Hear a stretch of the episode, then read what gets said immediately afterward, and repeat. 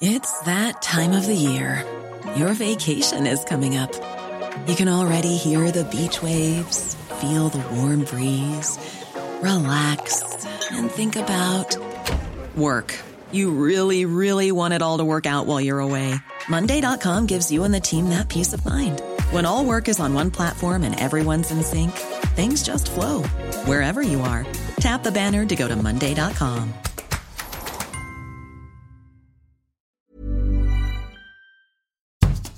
Bonjour et bienvenue dans Podcasting, le podcast quotidien d'actualité du Grand Sud-Ouest. Chaque jour, suivez-nous à la découverte de l'information régionale avec les journalistes et chroniqueurs du territoire. Je m'appelle Jean Berthelot de Lagleté.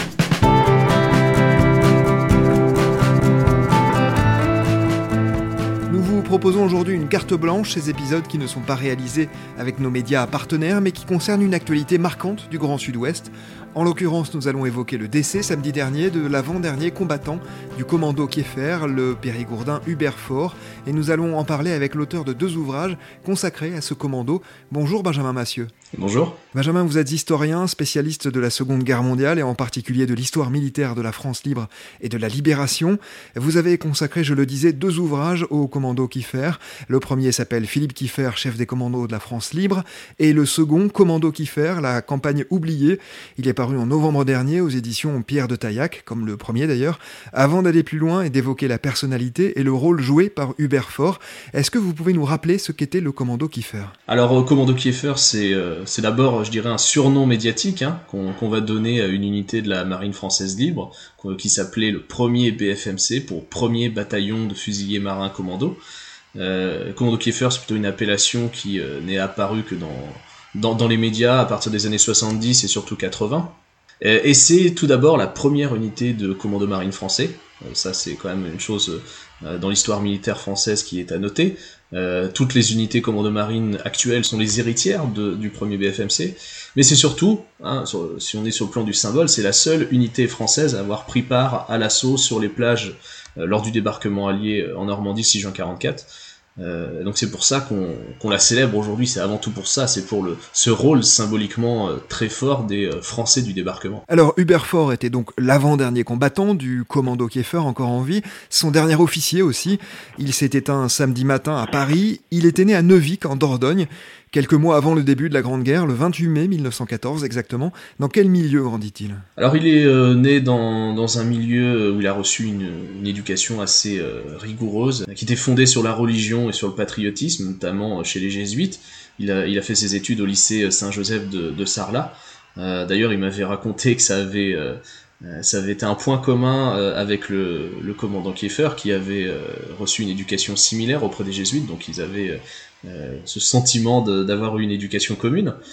Euh, son père euh, est un ancien poilu. Il fait d'ailleurs partie de ceux qui vont succomber au, conflit bien après la fin de, la Grande Guerre. Hein. Euh, puisqu'il avait été gazé à Verdun, et ce sont donc les séquelles de ce gazage qui, euh, qui lui coûtent la vie en 1933, et donc Hubert Fort se retrouve euh, orphelin alors qu'il a à peine une vingtaine d'années. Et l'année suivante, en 1934, Hubert Fort entame une carrière militaire. Est-ce que c'était une vocation pour lui? Alors je ne sais pas si c'était une vocation, parce que finalement sa carrière militaire elle est assez courte à, l'échelle de, de, sa vie. Mais en tout cas, oui, il avait la, la volonté de servir son, son, pays assez jeune, bien avant hein, qu'on qu'il y ait tout ce nuage de la guerre qui, euh, qui s'approche. Euh, il s'engage euh, vraiment dans, le but de faire une carrière militaire dans la cavalerie, et donc il est affecté au 22e régiment de dragons de Pontoise, et puis il va euh, par la suite être instructeur, je crois. Il m'avait parlé de, euh, de préparation militaire à Paris, où il était instructeur. Il, il est déjà militaire au moment où, euh, où, la guerre éclate. Oui, et il sert dans un régiment de chars de combat. Il participe à la bataille de Montcornet, dans l'Aisne. Il est fait prisonnier en juin 1940, c'est ça? Euh, Donc à la déclaration de guerre, il a été affecté comme chef de peloton dans, dans un escadron de cavalerie motorisée, c'est-à-dire les blindés, hein, parce qu'on est vraiment dans l'époque où on a cette modernisation, où la cavalerie devient la cavalerie motorisée. Il va être affecté à la frontière luxembourgeoise, derrière la ligne Maginot, donc là où il se passe pas grand-chose. Et d'après ce qu'il m'avait raconté, il connaissait déjà le personnage de De Gaulle avant la France libre, puisque bah, en tant que cavalier motorisé, il avait lu les ouvrages de De Gaulle sur le sujet, sur la question de, la guerre moderne, euh, et donc il s'est retrouvé comme ça à couvrir les opérations de De, Gaulle dans, dans, le secteur de Montcornet, euh, mais il n'est pas fait prisonnier à ce moment-là, il est fait prisonnier un petit peu plus tard, euh, à la fin du mois de juin, et il va être transféré vers un, camp de, prisonniers en Allemagne. et c'est pendant ce transfert qu'il va parvenir à s'évader, alors qu'il est encore en France. Il est du côté de Toul, je crois. avec quelques camarades, ils parviennent à, s'échapper. et il va réussir à retourner dans la, zone dite libre, hein, c'est-à-dire la zone qui est sous l'autorité du gouvernement de Vichy. il va réussir à, en train depuis Lyon à rentrer dans le sud-ouest, dans sa région natale.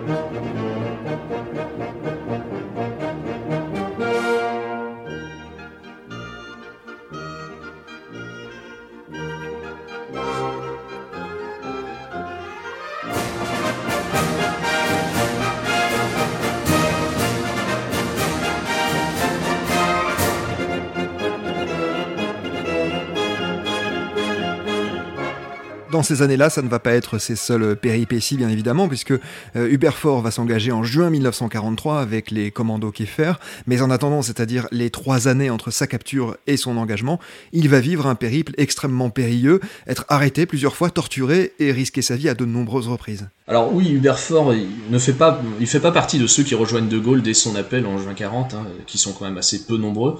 Lui, il va d'abord euh, faire le choix qui lui paraît le plus logique, c'est-à-dire qu'il va se réengager dans l'armée euh, française d'armistice, euh, où il va être affecté à l'état-major de, la région militaire. Et c'est là qu'il va commencer à entamer des petites actions de résistance dans, au sein de l'armée. il va prendre part à des, opérations de camouflage de matériel militaire notamment, afin que les Allemands ne les trouvent pas. Et donc ça reste du matériel militaire si jamais, on était toujours à cette époque dans l'espoir, si jamais Pétain décide de reprendre le combat et de chasser les Allemands, bah, on aura du matériel caché euh, sous la main. Euh, donc il, il, participe à ces opérations. Euh, et puis ben, on arrive à la fin de l'année 42, novembre 42, c'est le débarquement des Alliés en Afrique du Nord. et donc les Allemands envahissent la zone dite libre. Donc euh, l'armée d'armistice s'est terminée et Hubert Fort va décider à ce moment-là de partir euh, s'engager avec euh, quelques camarades. il part pour, pour, la France libre. Alors à l'époque, il y a des itinéraires qui sont assez clairs, hein, on va dire, même si tous les Français libres ont, ont, une histoire assez incroyable, hein, j'ai envie de dire. Ont, avant de rejoindre les forces françaises libres, ils ont pour certains des périples assez, assez fous, mais il y a quand même des itinéraires classiques. en gros, lorsque vous êtes dans la moitié nord de la France, de préférence quand vous avez accès à une côte de la Manche ou de l'Atlantique, et si vous avez la possibilité d'avoir accès à un navire, ça fait quand même pas mal de conditions, et eh ben vous tentez de traverser la Manche et de rejoindre l'Angleterre, euh, donc dans des conditions qui sont quand même assez périlleuses.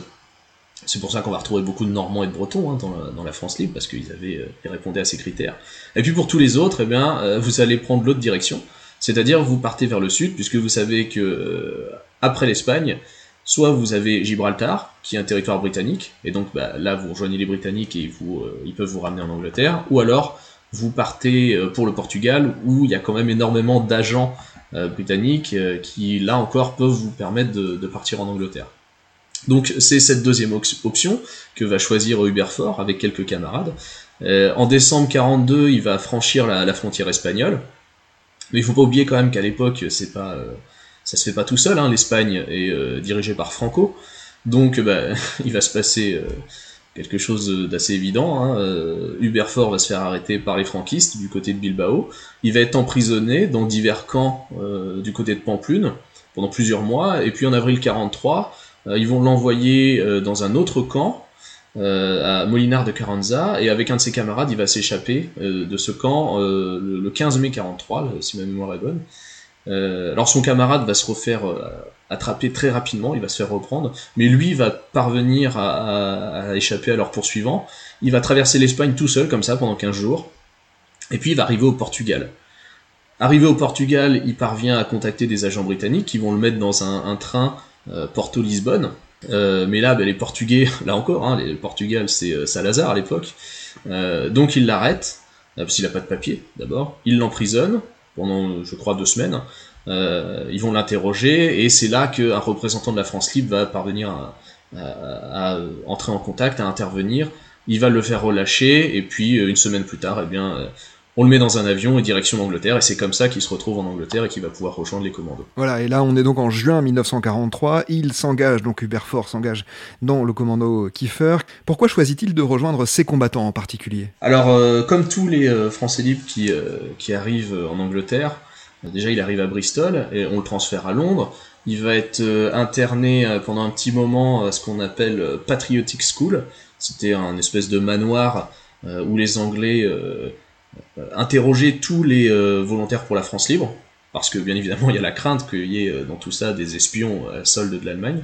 Donc on, c'est les services secrets britanniques qui interrogeaient, qui collectaient des renseignements, etc. D'une, ils essayaient de collecter des renseignements sur la personne pour voir si c'était pas un espion, mais ils essayaient aussi d'obtenir de la personne des renseignements sur la région dont elle venait, qui pouvaient servir ensuite pour les opérations militaires, pour l'armée britannique. Et donc bon, voilà, on se rend compte que c'est bon, il est, il est clean si je puis dire.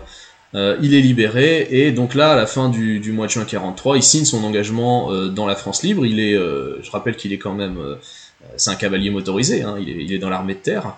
Et là, il va choisir les commandos. Alors, je ne sais pas précisément par quel biais, par qui va le contacter, mais il va, il va décider de rejoindre un, un, petit groupe qui est le groupe du lieutenant Amaury. Amaury, c'est un, officier de, l'armée de terre qui euh, veut créer lui aussi euh, un, groupe de commandos. Il a proposé ses services à Kiefer. Kiefer lui a dit bah ok, allez-y, trouvez-moi des volontaires et puis euh, et puis on verra plus tard si vous arrivez à en faire des commandos, bah, vous rejoindrez mon unité. Il, rejoint le lieutenant Amaury comme ça, il fait un stage commando. Comme beaucoup du commando Kiefer, tous ceux du groupe Amaury ne vont pas faire le stage commando à Knakari en Écosse. En fait, à cette époque-là, ils le font dans un autre centre commando qui est situé à Wrexham. Euh, et là, Huberford va se faire tout de suite remarquer. Il a une condition physique absolument euh, hallucinante. Je me rappelle avoir lu le, journal d'un de ses camarades qui s'appelait euh, Jacques Séné, et je peux citer à peu près de mémoire, qui dit Le maître principal fort écœure tout le monde. pendant les marches forcées, il lit le journal. Pour un ancien cavalier motorisé, c'est peu commun dire un petit peu sa condition, euh, sa condition physique. Donc euh, bon, tout de suite il se fait remarquer. Donc euh, comme je vous le dis, il devient maître principal, c'est-à-dire qu'on lui donne un grade équivalent dans la marine. Et, donc voilà, il est sous-officier. Il est à la tête d'un groupe de, de commandos avec lequel eh bien, il va recevoir une mission le, le, 6 juin. Il faut savoir que les commandos français ne prennent pas tous part, contrairement à ce qu'on voit dans le jour le plus long ou à ce qu'on a tendance à parfois raconter, ils prennent pas tous part à la prise du, casino de, de Wistreham. Euh, par contre, lui, fait partie vraiment d'un des groupes dont la mission est d'aller s'emparer du casino de Wistreham. Oui, c'est ça. Le, 6 juin 44, Hubert Ford débarque avec ses hommes à ce qui s'appelle alors Colville sur Horn. Il est blessé, mais il continue le combat. Quel rôle va-t-il jouer dans ce débarquement? Alors, Hubert Ford euh, est blessé au moment du, euh, au moment du débarquement, c'est-à-dire qu'il y, a un obus qui, éclate à côté de lui et donc il a une déchirure de, la plaie, il se met à cracher du sang, mais bon, il se sent de pouvoir continuer. Et la troupe 1 à laquelle il appartient est l'une des plus touchées au moment du débarquement sur la plage. Elle va perdre en fait tous ses, tous ses officiers. Il y a énormément de blessés, mais surtout tous les officiers sont hors de combat. Euh, Hubert Fort à ce moment-là est maître principal, mais donc il est euh, finalement l'officier, enfin il est le sous-officier le plus gradé il est le, il est le plus gradé qui reste encore euh, en état. Et donc Kiefer décide euh, de lui confier euh, le commandement de, de, la troupe 1, qui doit ensuite aller en direction du casino. Donc il se retrouve sur la, la colonie de vacances, qu'on appelle l'ancienne colonie de vacances. C'est un point de rassemblement en fait hein, qui, est, qui est situé en face du, du lieu de débarquement. Et il, il part comme ça en tête avec ses, ses quelques hommes. Il cherche à aller très vite. Il veut surtout pas se faire prendre à des combats isolés, et il arrive euh, très rapidement, à, peu près 2 km de là, devant le casino, où là il se rend compte que bon, la situation n'est pas celle euh, qu'on avait euh, étudiée en, Angleterre, notamment parce que sur des photos aériennes, on avait vu une route devant le casino. En fait, il s'avère que cette route, c'est un fossé anti-char. Il s'avère qu'il y a un mur également en chicane qui empêche de, de, le franchir, donc la situation est extrêmement compliquée. Il va tenter de positionner ses hommes, euh, mais surtout, il, arrive devant le casino, il a à peine 10 gars avec lui, parce qu'il y a eu beaucoup de blessés, et parce que tout au long de ces 2 km, eh bien, sa colonne va s'étirer, et, et euh, ses hommes vont se laisser prendre à des petits combats de rue. Donc il arrive, il a plus que 10 gars avec lui, et il se rend compte assez rapidement que sans un char, il pourra rien faire. Il va essayer de, de se débrouiller comme il peut, de trouver des angles, jusqu'au moment où le commandant Kieffer qui lui aussi était blessé, décide de venir lui prêter main forte. Hubert Fort lui rend compte de la situation, et donc Kieffer dit ok je vais chercher un char. Kieffer va chercher le char, revient avec le char et fait taire les, les défenses du casino de Wistreham. Donc euh, il a eu euh, Huberfort a eu un rôle finalement euh, de, de, chef de, de, la troupe 1 durant ses opérations dans Wistreham, alors qu'à la base c'était pas du tout sa fonction, c'est juste qu'il s'est retrouvé le seul homme le plus gradé encore apte à, combattre. Ils, vont ensuite se retourner du côté de la colonie de vacances, ils vont prendre leurs affaires, ils vont rentrer dans les terres jusqu'à aller s'installer au soir au hameau du Plein à Anfréville où là ils vont rester euh, pendant plusieurs semaines euh, de la bataille de Normandie, puisqu'il faut savoir que les commandos français se situent vraiment à l'extrémité est du dispositif allié, donc ils ont euh, tout, tout le dispositif allié à l'est repose sur eux. S'il y a une contre-attaque allemande qui survient, c'est eux qui se la prendront, et d'ailleurs ils se la prendront dès le 10 juin une contre-attaque allemande qui est extrêmement violente. Oui, parce que les combats dans les jours et les semaines suivantes, bien évidemment, se poursuivent pour la libération de la France. Et le 7 juillet, il est euh, à nouveau blessé, cette fois par un éclat d'obus. Ça ne l'empêche pas de se réengager et donc d'être aux côtés des autres combattants du commando Kieffer pour euh, préparer un épisode encore relativement méconnu, hein, leur débarquement aux Pays-Bas, à Flessingue précisément, sur l'île de Valkeren. Cette opération fait d'ailleurs l'objet de votre dernier livre, Commandant Kieffer, La campagne oubliée. Nous sommes à l'automne 1944. Vous pouvez nous expliquer ce qui se joue à ce moment-là Cette opération, qui va s'appeler l'opération Infatuette, elle est vraiment déterminante pour la victoire alliée, puisque il faut quand même se rendre compte que les Alliés euh, libèrent Paris le 25 août. Une semaine plus tard, ils sont déjà à Bruxelles. Donc à partir du moment où le front est percé, c'est la débandade du côté des Allemands. Les Allemands replient leur, euh, euh, leur force euh, pour protéger l'Allemagne. Donc les Alliés avancent très très vite, mais en même temps, les Alliés se retrouvent avec des lignes d'approvisionnement en munitions, en carburant, en matériel, etc., qui deviennent extrêmement étirées, puisque la plupart des ports ben, ont été détruits. Donc il va bien falloir euh, amener ce, ravitaillement, et bien on continue de le décharger en Normandie et de l'amener par la route. Mais on se rend bien compte que l'hiver arrivant, c'est quelque chose qui devient de plus en plus euh, risqué, incertain, euh, miraculeusement, les Alliés ont pris le port d'Anvers. Donc on se dit c'est super, on a un des, plus grands ports du monde qui est euh, entre nos mains. Euh, sauf, sauf que les Allemands tiennent toujours l'estuaire de, de l'Escaut, et notamment l'île de, de Valkeren. donc on se dit bah, il va falloir débarquer sur cette île, c'est quand même un des points les plus défendus d'Europe, les plus fortifiés. Ben, on va décider à ce moment-là de désigner les commandos pour faire un nouveau débarquement et chasser les Allemands de l'estuaire de l'Escaut, ce qu'ils vont réussir en l'espace d'une semaine. Euh, et euh, ça va permettre aux Alliés ensuite d'utiliser le port d'Anvers. Et c'est vraiment euh, quelque chose, une opération qu'on a largement oubliée et qui est pourtant déterminante. Parce que si les Alliés n'avaient pas eu accès au port d'Anvers, durant les semaines qui vont suivre, notamment la bataille des Ardennes, le, le, cours de la guerre aurait sûrement été différent.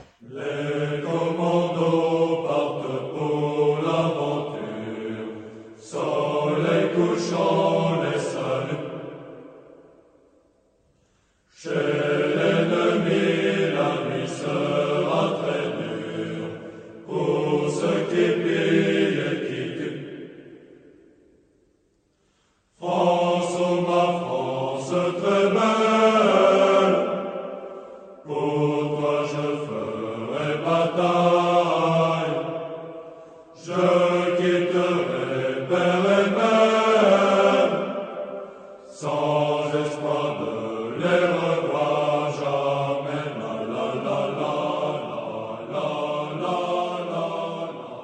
Cette fois, Hubert Fort prend part à la préparation de ces combats, mais pas aux premiers combats eux-mêmes, c'est bien ça? Non, Hubert Fort donc, fait bien partie des, des commandos qui euh, débarquent au mois d'octobre.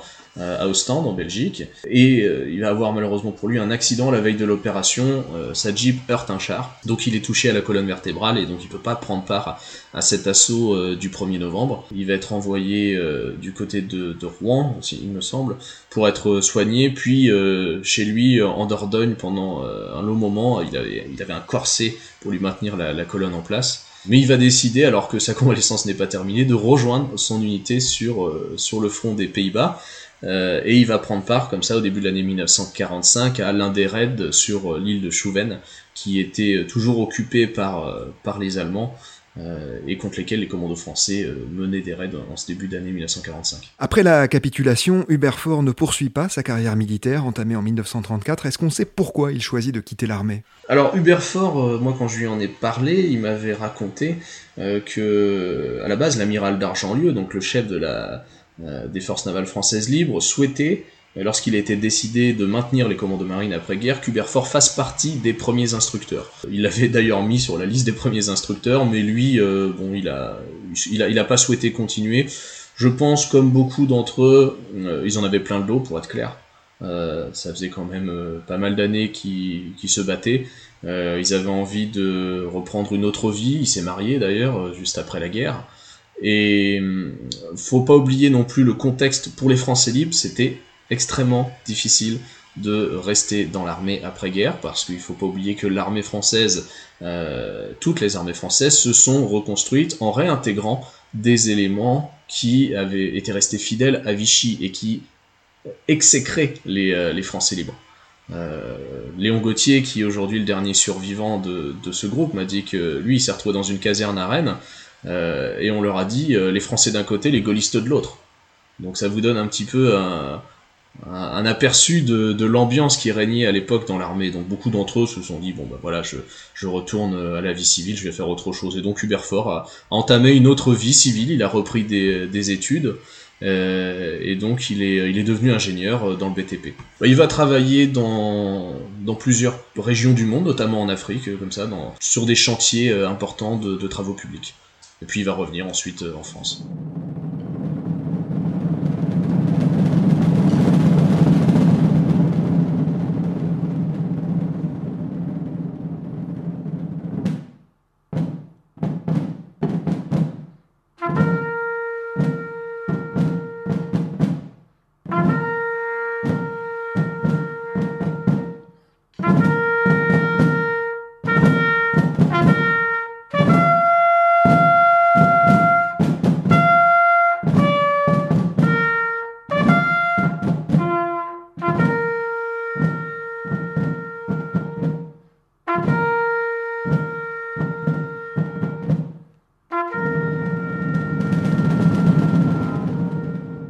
Comme les autres membres du commando Kieffer, euh, Hubert a dû attendre de longues années hein, une reconnaissance par la France de ses faits d'armes. Aujourd'hui, on commémore le commando Kieffer parce qu'il a participé au débarquement. Le débarquement, c'est vraiment devenu euh, l'événement clé de, dans notre mémoire. C'est l'événement clé de la libération. Mais ça n'a pas toujours été le cas. Euh, le général de Gaulle, lui, avait euh, construit un autre mythe d'une France qui se libérait par elle-même à travers des combats comme le débarquement de Provence, la libération de Paris, euh, la libération de Strasbourg, Birakem, etc. Donc pour de Gaulle, le débarquement en Normandie, c'était le fait des anglo-saxons. Il y avait des Français qui avaient été engagés, mais ils n'étaient pas assez nombreux pour correspondre à ce discours. Donc tout simplement, de Gaulle a choisi de ne pas commémorer le débarquement en Normandie, donc bah, le, commando Kieffer, euh, euh, n'était pas célébré pour cette raison. C'est pas que De Gaulle en voulait au commando Kieffer, c'est plutôt qu'il ne souhaitait pas commémorer le débarquement. Et les choses ont, changé par la suite, puisque le débarquement s'est installé dans la mémoire collective comme un, événement majeur. Les premières cérémonies internationales du débarquement, il faut s'en rappeler, c'est 1984. C'est François Mitterrand qui fait les premières cérémonies internationales du débarquement. Avant ça, aucun chef d'État allié n'était venu commémorer le débarquement. Et c'est à partir de cette époque que, ben, comme le débarquement devient euh, un événement extrêmement important, on se dit, ben oui, nous aussi Français, on y a pris part, euh, on se rend compte qu'il y a des Français et on commence à mettre en avant euh, ces Français. D'ailleurs, Mitterrand, dès 84, vient à Ouistreham honorer le commando Kieffer. Il reviendra en 94, Jacques Chirac en 2004. Et, et donc, vous voyez, progressivement, le commando Kieffer, comme ça, devient euh, un petit peu l'incarnation de la France. D'ailleurs, c'est euh, à partir au début des années 2000, hein, on a ce discours qui fait que on, parle du commando Kieffer comme étant euh, l'honneur de la France, l'incarnation de la France, etc. Donc finalement, si on les célèbre aujourd'hui, c'est pas parce qu'ils ont accompli quelque chose de plus un fait d'armes plus extraordinaire qu'un autre. ce qu'ils ont fait, les, les, Anglais auraient pu le faire aussi, mais on les célèbre parce qu'ils incarnent le symbole d'une France qui est vraiment présente ce jour J. Et, donc c'est à partir de ce début des années 2000 qu'on va reparler d'eux, qu'on va décorer de la Légion d'honneur ceux qui ne l'avaient pas encore, hein, c'est 2004 que euh, Jacques Chirac va décorer les 12 derniers qui n'avaient pas encore la Légion d'honneur. Euh, et puis bah, depuis, euh, depuis cette année-là, eh bien les, on va dire que c'est une mémoire qui monte en ampleur et maintenant voilà, beaucoup de Français, du moins ceux qui s'intéressent au débarquement, connaissent l'histoire du commando Kieffer et c'est ces monsieur, hein, ces vieux monsieur que moi j'ai eu le plaisir de connaître pendant toutes ces années sont sont véritablement devenus des vedettes quand je vois aujourd'hui quand un vétéran euh, décède, euh, qui a un communiqué du euh, chef d'état-major de la marine, du président de la République, du ministre de la Défense.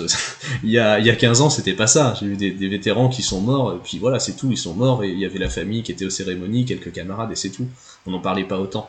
Aujourd'hui, c'est vraiment devenu quelque chose de mythique. À noter aussi que sa commune natale, Neuvik en Dordogne, lui a aussi euh, rendu hommage en 2008 en baptisant de son nom l'une de ses rues. Benjamin, vous l'avez dit, vous aviez rencontré Hubert Fort à de nombreuses reprises. Vous en gardez le souvenir d'un homme alerte, même à la fin de sa vie, plus à l'aise lorsqu'il allait témoigner dans des écoles que dans les cérémonies, c'est ça? Oui, on le voyait euh, très peu aux cérémonies. Hein. Euh, moi, j'ai en souvenir récent, il est venu en 2014. Euh, mais sinon, euh, non, je me rappelle pas l'avoir beaucoup vu aux cérémonies. Hein. Il était, euh, c'était quelqu'un qui, voilà, n'avait pas une affection particulière pour ce genre de de commémoration. Ça ne l'empêchait pas de d'en parler. Vraiment, c'est quelqu'un que j'ai beaucoup apprécié. Moi, je suis allé le voir plusieurs fois chez lui à Paris. J'étais toujours étonné de voir qu'à 100 ans, il avait une mémoire absolument phénoménale. Euh, il racontait très bien, il était toujours très humble, très euh, un petit peu malicieux, euh, quelqu'un de très sensible. C'est quelqu'un que j'ai vraiment beaucoup beaucoup apprécié comme en, tant que vétéran, parce que j'en ai quand même vu pas mal. Et c'est un personnage qui m'a beaucoup fasciné, qui était assez attendrissant. Euh, en dépit de ce qu'il avait fait, il abordait ça avec beaucoup de, simplicité et, de gentillesse. Avec la mort d'Hubert Fort, survenue donc samedi matin, il ne reste plus qu'un seul combattant du commandant Kieffer, dont vous avez parlé, Léon Gauthier. Il est âgé de 98 ans. Benjamin, ce sera ma dernière question. Vous en avez dit un mot, mais avec 80 ans de recul, ou presque, que doit la France au commando Kieffer? Quelle place ont pris ces hommes non seulement dans la libération, mais aussi dans ce que l'on pourrait appeler le roman national? Justement, c'est cette place qu'on leur a accordée depuis quelques années incarnation de la France. C'est vraiment cette, euh, cette image euh, de représentant de la, de la volonté nationale, si on pourrait dire, le jour J. Alors que on, est vraiment dans, dans le mythe. Tout d'abord parce que le commando Kieffer n'était pas euh, l'incarnation de la volonté nationale. Il faut quand même se rappeler que ce qu'ont fait ces hommes, c'était à la marge du pays. Ils se sont rebellés. ils n'étaient que quelques-uns.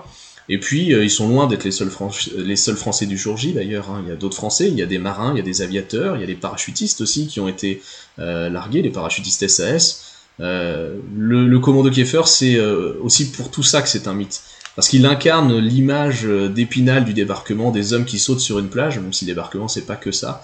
et on leur a mis aujourd'hui ce, cet habit de, des représentants de la France.